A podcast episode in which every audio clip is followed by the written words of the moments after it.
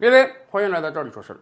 在日常生活中啊，我们经常遭遇到很多商家的套路。今天我们跟大家讲一个啊，大概在十年前吧，二零一一年的时候，有一个知名的钻戒品牌啊，名字我们就不提了啊，我们提人家的广告语，人家说了，他们这个钻戒每个男士一生只能订一枚，你看多浪漫的广告语啊！二零一一年的情人节呢，这家品牌。独出心裁的搞了一个活动，什么活动呢？叫“爱的十年约”。人家说了，咱们希望这个婚姻啊是长长久久、美满幸福。所以呢，以后在我们这儿买钻戒的夫妇呢，我们会给你一张卡片儿。以后每一年的情人节，你都到我们这儿来盖个爱心印章。盖满十年之后呢，我们将赠送你一款价值不菲的。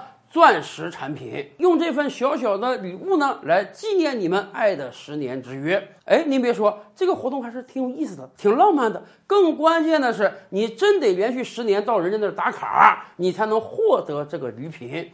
这个店家可能当时也想了，会有那么多人十年来我这儿盖十次卡吗？没想到，真有很多人，人家这么执着。某地有一对夫妇啊，人家从二零一五年开始就坚持不懈的，每一年情人节都到这个品牌的门店来盖印儿，一直盖到今年，也就是二零二一年。结果今年的印儿盖完之后啊，人家店家跟他讲：“对不起啊，我们得告诉你个事实，虽然再过两三年你就满十年了，但是呢。”我们这个活动取消了。是的，虽然我们当时说了，你十年盖十次印儿，我们就送你个很好的礼品。但对不起啊，现在我们这边变了，我们这个活动取消了啊，你盖不上十次印儿了，因此我就不能送你这个礼品了。这个套路实在是太深了呀！我跟你讲了啊，盖十次印儿我才能给你礼品。但是当你快盖满十次印儿的时候，我告诉你，对不起，我活动取消了。我让你生生的盖不上十次印儿，那我当然就不需要给你礼品了呀。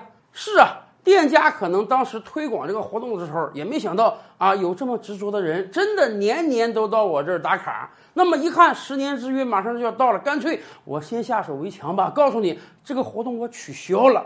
虽然手段很生硬，但是人家不送礼的这个目的达到了。说实话。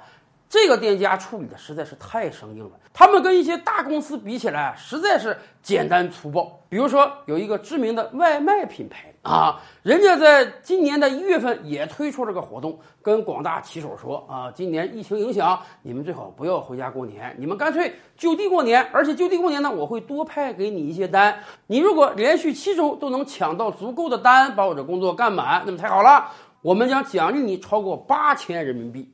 对于很多骑手来讲，八千块钱的这奖励确实是很诱人的，所以很多人从一月份开始就不回家过年了，坚守在当地，一个礼拜一个礼拜干下来，头四五个礼拜啊，骑手们干得很好，每个礼拜都能抢到足够的单，然后完成工作。正当大家期许着再过俩礼拜，我这八千多的奖励就能挣到手的时候，突然。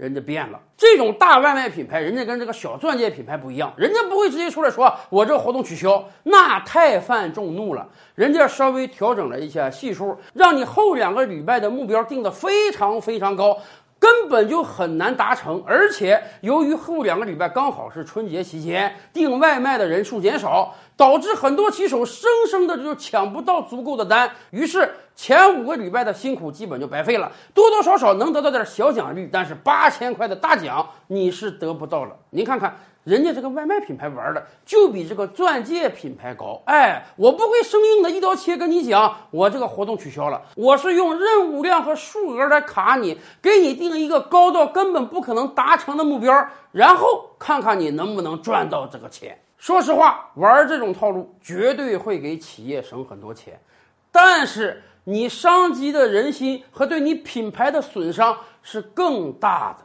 就像那个钻戒品牌这个事儿爆出来之后，很多消费者说，我们以后再也不到这个钻戒品牌买钻戒了。而外卖品牌呢？你难道希望大家不找你订外卖吗？